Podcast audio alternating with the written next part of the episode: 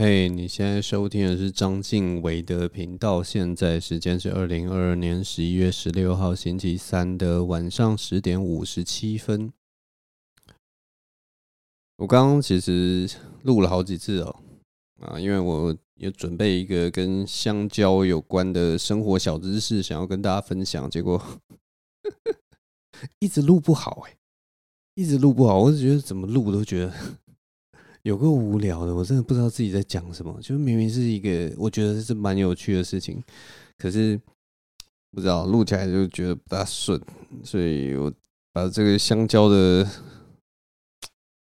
讲这香蕉的事可能摆到比较后面吧。我等下晚一点再讲香蕉。我先来讲我这礼拜呃去哪里了。反正我大概呃我这礼拜其实真的是有一点东奔西跑。反正我上礼拜应该上礼拜五吧。上礼拜五晚上的时候，我开车回台北啊。嗯，我我其实已经很久没有晚上开车了，大概十一点多的时候吧。然后就开那个国道三号北二高回台北。然后你知道我坐上车，晚上开车其实是一件很，我一直觉得是一件很浪漫的事情啊。如果你呃。有看过一些那种在夜里开车的电影啊，像那种 Drive 啊，有有一部片叫什么《落日车神》哦，然后 Drive，然后或者是有没有看过那个马马马修麦康纳拍的那个林肯轿车的那个广告啊？你就知道是那个晚上的时候开车就是有那个一一一道一道的那个路灯的灯光啊，会因为你不断的往前的关系，然后会在你的那个脸上照出。一次又一次的光芒，然后那个东西我觉得非常浪漫。然后晚上开车的时候，因为那个路上的车特别的少，所以你也就能够享受那种真的是开车的很平稳的那种乐趣。你坐在那个车里面，你就很想要跟自己自言自语，你知道吗？而且是用那种马修麦康纳的南方腔，什么 Sometimes you have to go back to yourself。To your home，像那种我不知道，我南方腔其实说的不是很好，毕竟英文这个口音真的太难了。但反正就是哇，那个当下真的是那个夜晚就觉得很不错。但是我这次就是呃开国道三嘛，然后开到大概半中途的时候，忽然就那个呃车速骤减，前面就忽然出现一。一道道那种红色，大家都在刹车的那个灯光，然后有好几辆车还按了那个什么双黄灯。看到那个画面，我当然就是那个大脚一踩，就把那个刹车也给它踩下去了，然后马上也是顺手，就是用一个很利落的动作把那个双黄灯也按下去。那这种车速啊，呃，大概判断一下也是知道，应该是发生了车祸啊。啊，所以就也没办法，就只能跟在那个车阵的后面。不过我必须跟大家说啊，因为之前我是在那个我我我开车是很浪漫的这边开嘛，所以我其实是慢慢这边开，所以我其实已经是我那边那个所有的车子里面开的最慢的一个，我其实是在最后面的一个，所以我那个时候停下来的时候，我也是在那个。所有车的最后一辆，然后其实我最后一台我就非常的差，因为当那种速度骤减，然后你又是最后一台的时候，你就很怕后面的车可能没有注意到你，然后他可能追撞上来，你就觉得哇靠会挫赛，所以我马上当下就是按那个双黄灯，一直等，一直等，等到后面的车来了，然后确定后面的车有看到我，然后后面的车开始缓缓的停到我后面之后，我才把那个双黄灯按掉。那我真的，我那个 真的完全不敢把双黄灯按掉哎！我就是希望后面的车你一定要看到我啊，不要追撞我，不要追撞我，真的很紧张。然后后来我就听那个警广，他是说呃，大概在国道三号四十三公里处出现了外侧车道有一个呃，出出了一场车祸，然后现在回堵过来。那我就看了一下我旁边的那个。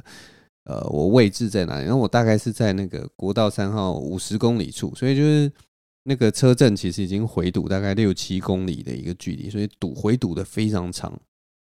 那我就想说，Oh my God，那没办法，我们就是要乖乖的、慢慢的往前呐、啊，不然也没有没有办法去。所以我们就用那个时速大概二三十的那个速度，不断的往前。结果开一开，开一开，大概开了一公里多吧，马上又看到内侧车道，原来内侧车道也有另一起车祸。然后那个车祸其实就很明显一件事情，就是。那个应该是车速太快了，就是那些内侧车道的小客车可能车速太快。那当大家都那个时速忽然骤减的时候，因为前面堵车嘛，那些速度快速的减下来的时候，那些车来不及反应，然后就撞成一团。三台的自小客车，我看到我就觉得哇靠！我真的是刚刚一直打双黄灯，真的是打对了，你知道吗？这这种这种情况真的是很，就是很危险呐。然后就觉得啊，大家开车还是要，你知道要小心一点。我每次开高速公路，我其实都觉得，觉得大家都很很很大胆，你知道吗？我在高速公路每次，因为我我这个人就是反应很慢，然后也不大会开车的人，所以我安全距离都抓得特别远，然后。我其实很少变换车道，就尽量都是，就算遇到乌龟车了，我也是跟在乌龟车的后面，我就会变成，我就会变成乌龟车队员这样子。但我每次看那种像这种高速公路上面，大家都开车都开得很快，好像就例如说时速可能，呃，乌龟车可能时速一百公里。那很开得快的人就一定要开到一百一、一百二这样子，然后就会从旁边呼啸而过什么的。然后每次看他们切来切去的时候都没有保持安全距离，而且常常看到就是有很多车，他们那个呃，一般好像说什么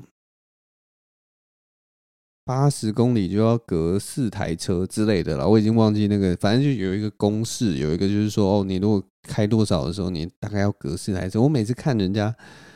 那种跟车，然后以那种速度，像在隧道里面跟车，也都跟得超级近的。我就想说，虽然隧道就是一个大家开的，就是还蛮，就是均速，照理来讲不大会，因为没有人在变换车道，所以不大会出什么意外。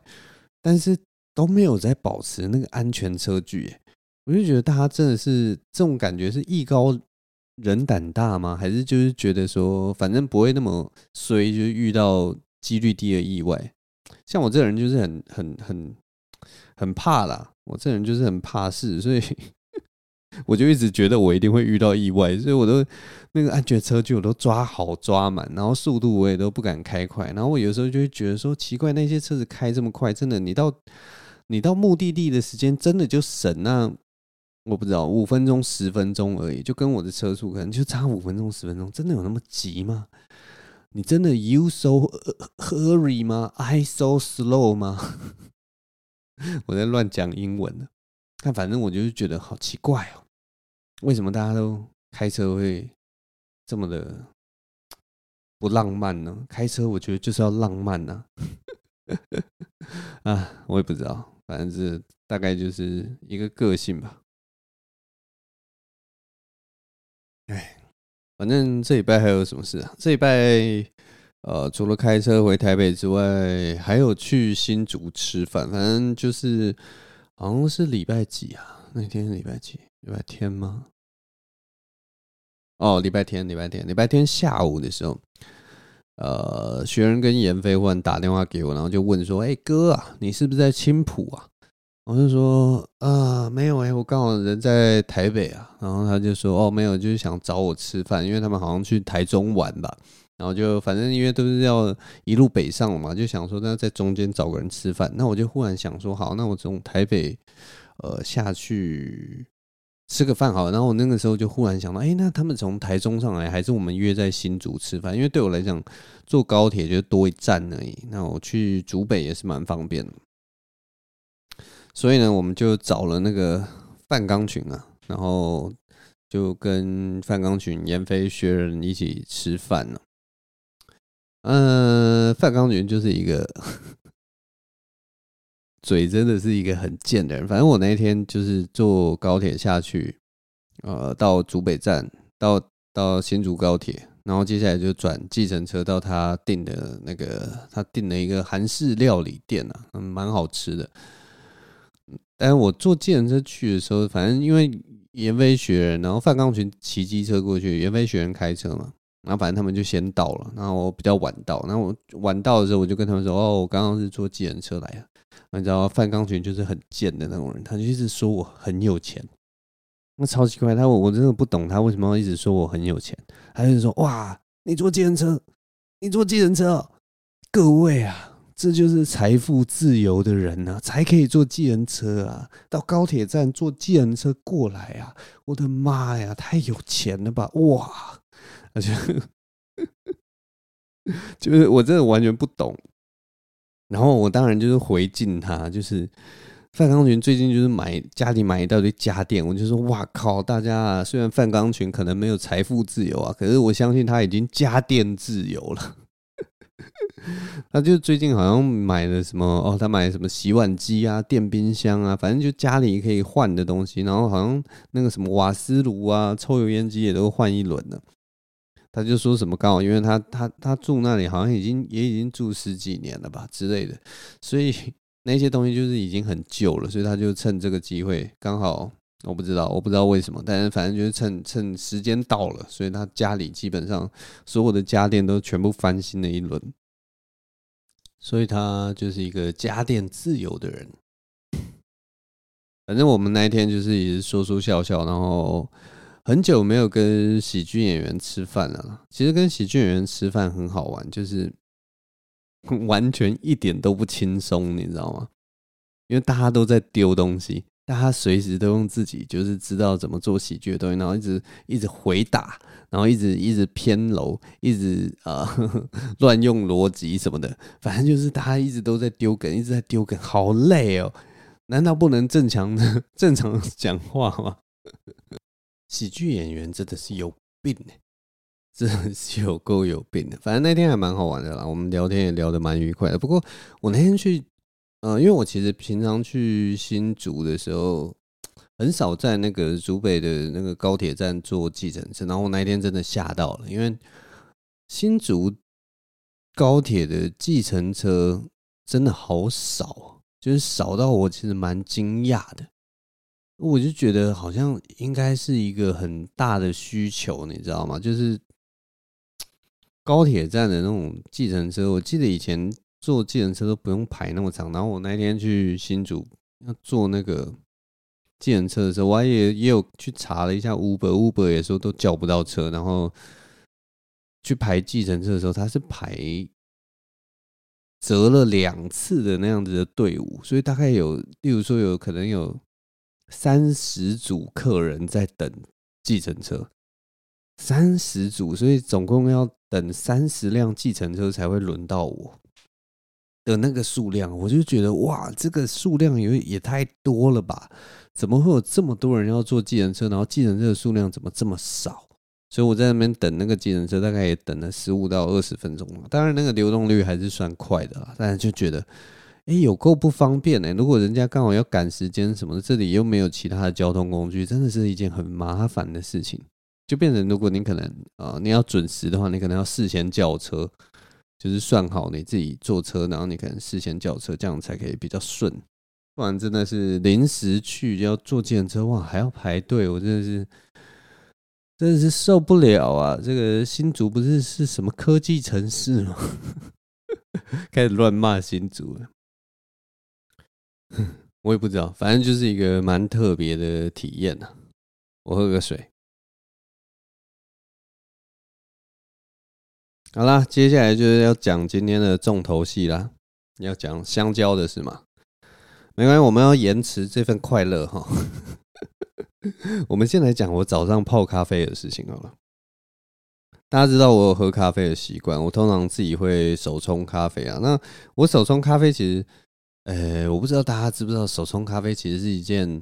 要说麻烦，要说讲究是也算讲究的一件事情。然后要说不讲究，你也是可以随便冲一冲。那我这个人就是，呃，算蛮讲究的啊。我还有就是水温有稍微用那个什么，有用温度计测量，然后水量会稍微测，然后冲冲泡的那个时间呢，也会稍微抓。所以如果要真的讲的话，就是我至少还是有一个我自己的规律在了。我觉得那样冲泡好像比较好喝，这样子。当然，就是是从就是我那个时候买豆子的时候，那个呃店店里的店长啊，就稍微跟我讲说要怎么泡，怎么泡啊，用几度 C 的水啊，然后怎么样怎么样。所以我就一直遵循着他的那个冲泡方法，然后就想说这样的话，那个豆子应该是最好喝的吧。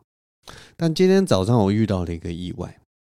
今天早上我遇到一一个意外，反正我今天早上就如常，就是把那个呃准备冲泡咖啡的那些步骤啊，全部都准备好。我把那个豆子也磨成粉了，热水也热好了，接下来就要进入那个冲泡的步骤。那我们一般在做手冲咖啡的时候，冲泡会分应该就两个段落啦。第一个段落叫做闷蒸，就是你先倒一些水。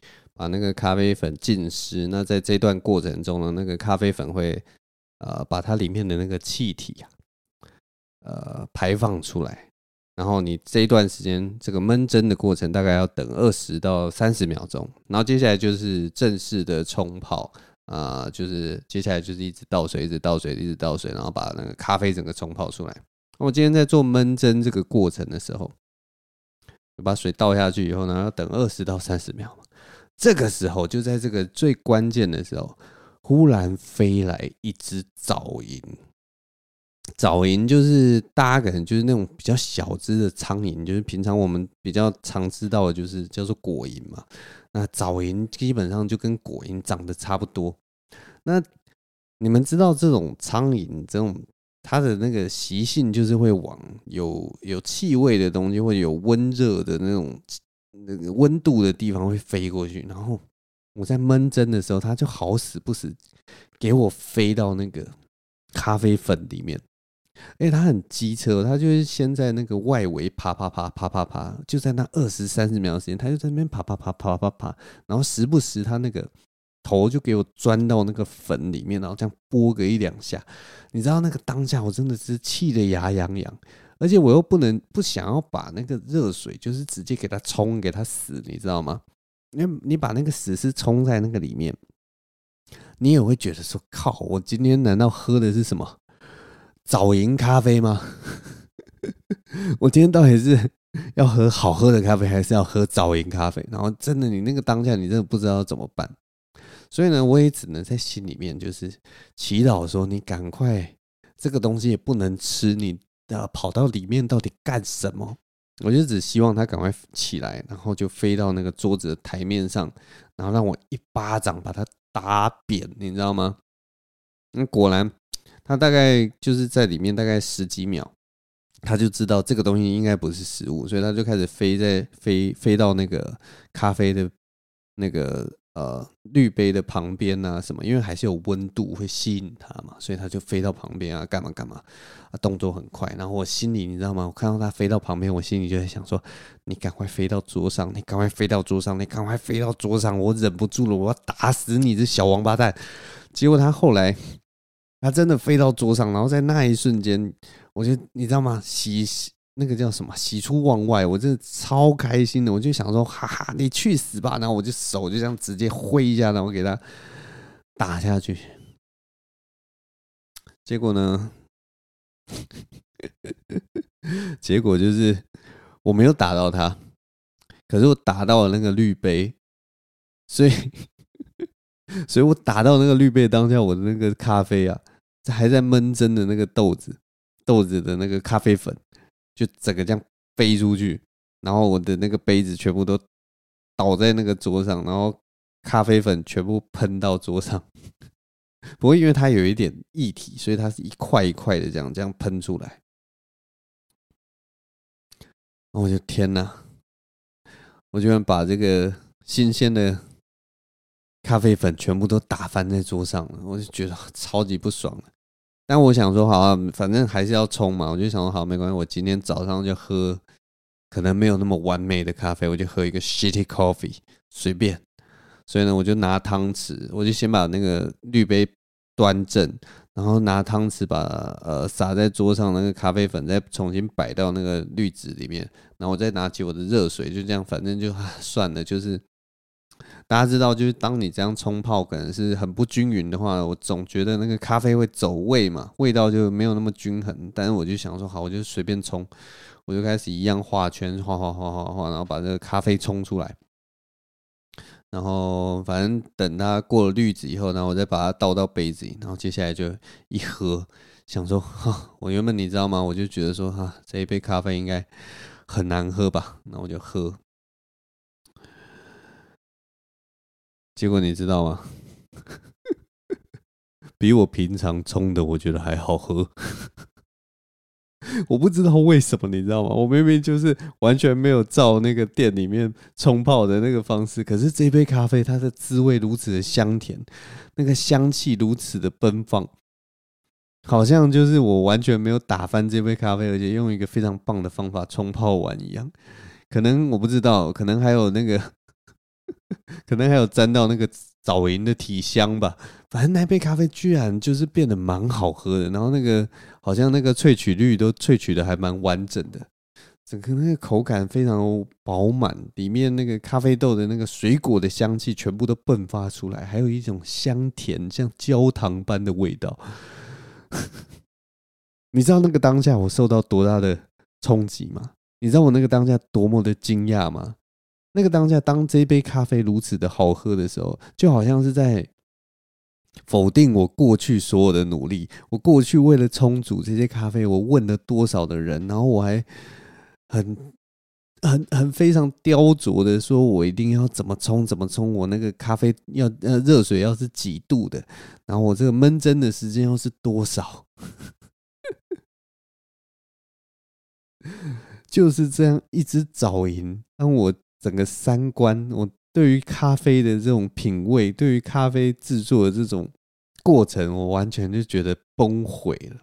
我就觉得天哪，原来随便冲就这么好喝。那我平常到底是在 是在是在到底在搞什么？而而且最扯的就是发现这件事情，居然是因为一只非常不卫生的早饮啊！真的是，这就是我今天早上。泡咖啡的故事，我到底为谁辛苦为谁忙？我的过去到底在干什么？泡一杯咖啡到底在干什么？真搞不懂。最近生活另一件事情，就是关于香蕉的事情。然后我们终于要讲到香蕉了。基本上这件事情应该是一个想要跟大家分享的一个香蕉的小知识啊。因为我自己是一个人住嘛，所以我去全年买香蕉，基本上就是买一串香蕉。大家知道，呃，全年的香蕉大概就是那样了，克数是一样的，但是反正你买的香蕉大概就是有四五根这样子的香蕉。那我这人吃香蕉，平常就是一天大概吃一根呐，因为我记得我在什么早安健康还是什么有看过，就是一天人好像一天也不能吃太多香蕉，好像我也不知道会怎么样，但是。就听说是不好的啦，所以我就是一天吃一根香蕉这样。那大家知道，就是香蕉这种这种水果真的是很奇怪，就是它很容易烂。就是它摆摆一段时间，其实可能只只要三四天的时间，它那个香蕉皮基本上就会开始像长老人斑一样，会会出现黑点，然后里面的那个果肉如果摆到最后，可能你摆到五天的时候，它那个果肉基本上都已经软掉、烂掉，那那个口感也不怎么好，然后那个香气也有一点点变化。就是你可以吃到那个不新鲜的感觉。那我其实非常讨厌吃不新鲜的香蕉。你就觉得香蕉明明就是一个还蛮好吃的一个植物，为什么要弄到这样子？可是我每天就只能吃一根香蕉，所以我一直有一种进退两难的那种情况。然后我最近真的就是受不了了，因为我上次就是这一周我不是说我出门嘛，然后我出门之后，我的那个香蕉都多摆了几天，多摆了几天，就它最后剩的那个三根香蕉啊。它的那个那三根香蕉香蕉皮就全部都变成黑的，就是黑香蕉。然后我在扒那个香蕉皮皮的时候，它都是很软、很软烂的那种感觉。然后它拿在手里面，就是一副啊，直接就想要断掉，就是一个很像那种我不知道，呃，台北偷懒员工的那种软烂的感觉。反正就很机车啦。我真的很讨厌香蕉变成那个样子，所以我就这一次终于就是去 Google 我去查一下为什么香蕉会这个样子，还有香蕉要怎么保存。那首先就是先跟大家讲，为什么香蕉会呃会软成这个样子。我后来才知道了，香蕉是一个非常你知道吗？他们是非常讲究沟通的一种水果。如果你把香蕉摆在一起，好像它那个香蕉会会散发某种分泌的气息，好像是某种气体，然后他们就会互相影响。就它随时都在告诉附近的香蕉说：“哎、我们要赶快成熟，我们要赶快成熟，我们要赶快成熟。”就这样。然后，所以呢，当你把一一一串香蕉全部都摆在一起的时候，他们就会不断的对彼此说：“我们要赶快成熟，我们要赶快成熟。”然后他们就会一起成熟，就是这么机车的一群香蕉，他们会串通起来一起烂，你知道吗？他们就像一群偷懒的员工一样，如果你把他们摆在一起，他们就会一起烂，一起软烂。就是这么贱的一种水果，所以，所以就有人网络上就有人说，如果你要让香蕉保存时间变久的话，你首先你买回来的时候，你就要剪刀，用剪刀把它们从梗那边把它们剪开，然后再把每一根香蕉分开，用那个保鲜膜包起来，不要让它接触到其他香蕉分泌的那个气体，然后接下来就。可以保存的比较久。其实仔细想想，这是一个非常变态的做法。因为我我情不自禁就会想到说：天哪，要这么麻烦哦！一定要把这些香蕉拆开。我就忽然觉得他们就有点，你知道吗？拟人化的感觉。你就想象香蕉如果是一群兄弟姐妹的话，然后就把他们从全年买回家，你就买了五个兄弟姐妹回来。你首先你第一件事就是要拆散他们。你们拆散这群香蕉，然后拆散他们还还还不只是拆散他们，你还要用保鲜膜把他们包起来，用一种想要把它窒息的感觉，你知道吗？就是像那种窒息式性爱一样，把它包得紧紧的，不让它呼吸，然后再把他们 再把他们丢到冷藏库里面。这过程想一想，真的是超级变态的，就是为了这个香蕉，然后你要做这么变态的事情。我真的是做不到，我真的做不到。但是我最近有啦，我还是想说，好，既然它会分泌那个什么气体的，所以我最近可能会，反正回来还是还是会把它们拆散的。但是我应该不会用那个保鲜膜把它们包起来，因为那个太搞刚了。我也我也是没有，我也是没有要保存那么久啦，因为应该应该那样保存，可能可以搞不好真的可以到什么七八天、八九天之类的。那我其实就是度过这五天，我一天就一根香蕉，我只是想要这五天度过以后，它那个皮呀、香蕉皮不要就黑掉，你知道吗？黑掉真的是很糟糕的一件事情。这就是我的一点生活的小知识啊，跟大家分享了。这周其实都是一些破破碎碎的一些事情呢，所以总之呢，哇。听张晋伟的 podcast 就是可以学到保存香蕉的方法啦，记得把它们拆散了，不然他们会偷偷跟彼此讲话，早点成熟了。这是什么莫名其妙的水果啊？其他水果都没有这个问题，像那个我买那个奇异果，摆在那个我的冷藏库，听说都可以摆摆超级久。然后好像苹果你摆在冷藏库，它也是都可以摆超级久的。就偏偏这个香蕉这么容易软烂，搞什么？嗯，不懂。啊，最后跟大家推荐一个还不错的作品。我最近看了一个，嗯，看了一个作品叫做《大熊餐厅》啊，《The Bear》。它好像是在那个 Disney Plus 上面的一一个戏剧，哈，非常好看，非常好看。我个人是大推啊，真的是大推啊。那基本上他那个故事就在讲说有一个。呃，很厉害的一个厨师，他从纽约回来芝加哥啊。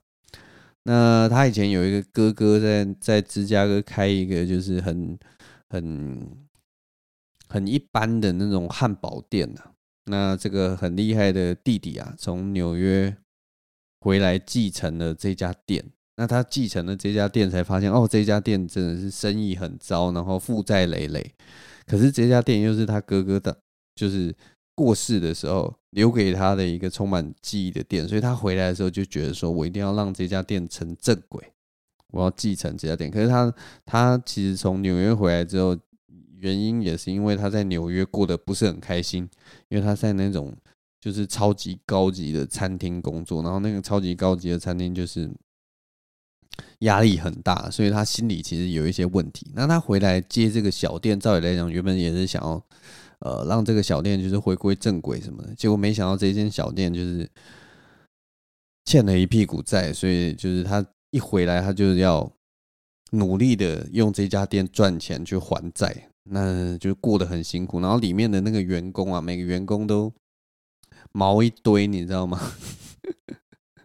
就每个人有每个人的问题啦，所以反正就是这以这样子的背景开始讲这样的故事。但是你听到我跟你讲的这个背景介绍，你会觉得他应该就是一个很正向，然后积极向上，然后遇到问题解决问题的一个过程。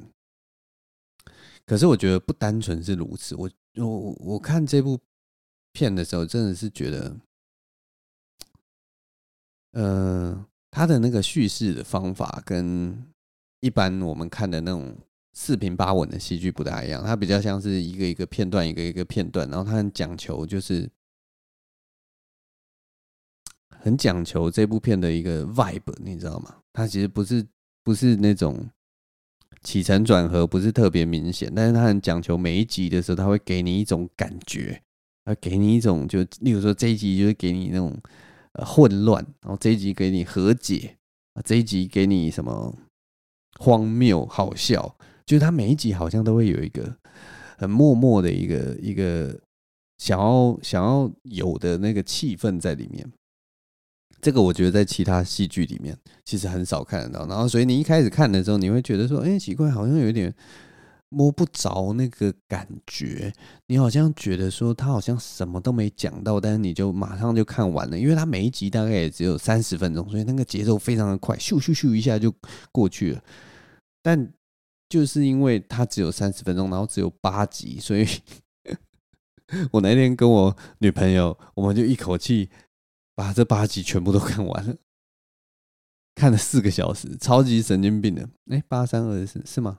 八集三十分钟哦，对啊，四个小时，超级神经病的，但是真的好看，我就觉得蛮好看的，所以推荐给大家啦。大熊餐厅，如果有机会，如果没有 Disney Plus 的话，也可以去，我也不知道，去到处去找一下，蛮推荐的。好了，这一周大概就是这样。最近。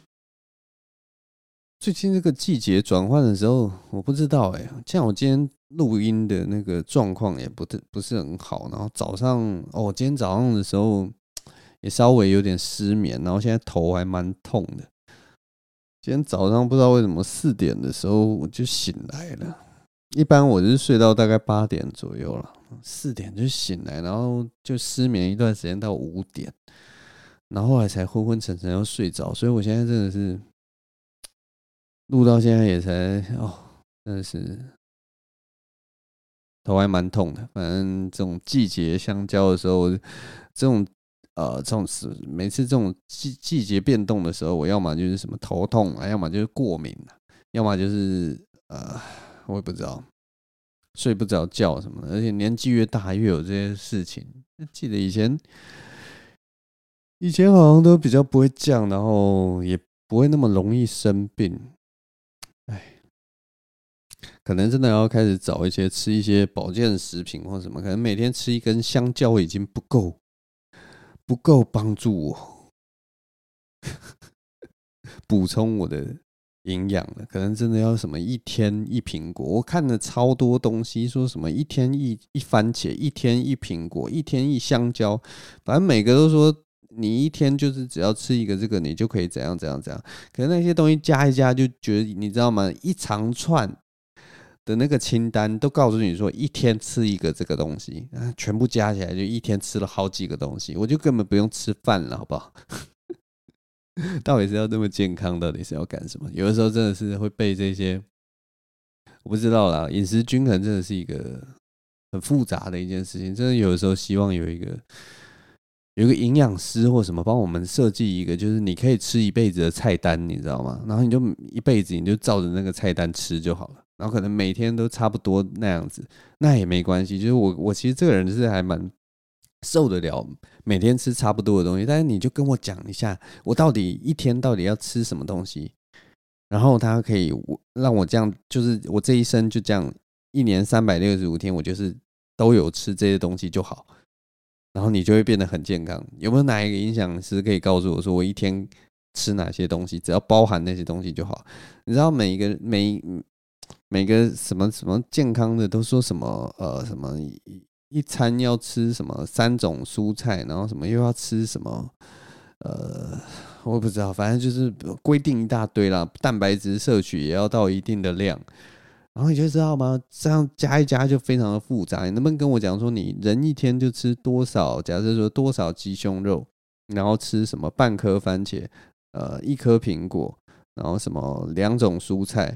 然后或者是说，然后坚果要吃多少？然后呃，吃几颗蛋？什么？反正你就帮我配好，配好一个清单。你每天吃这样就够了。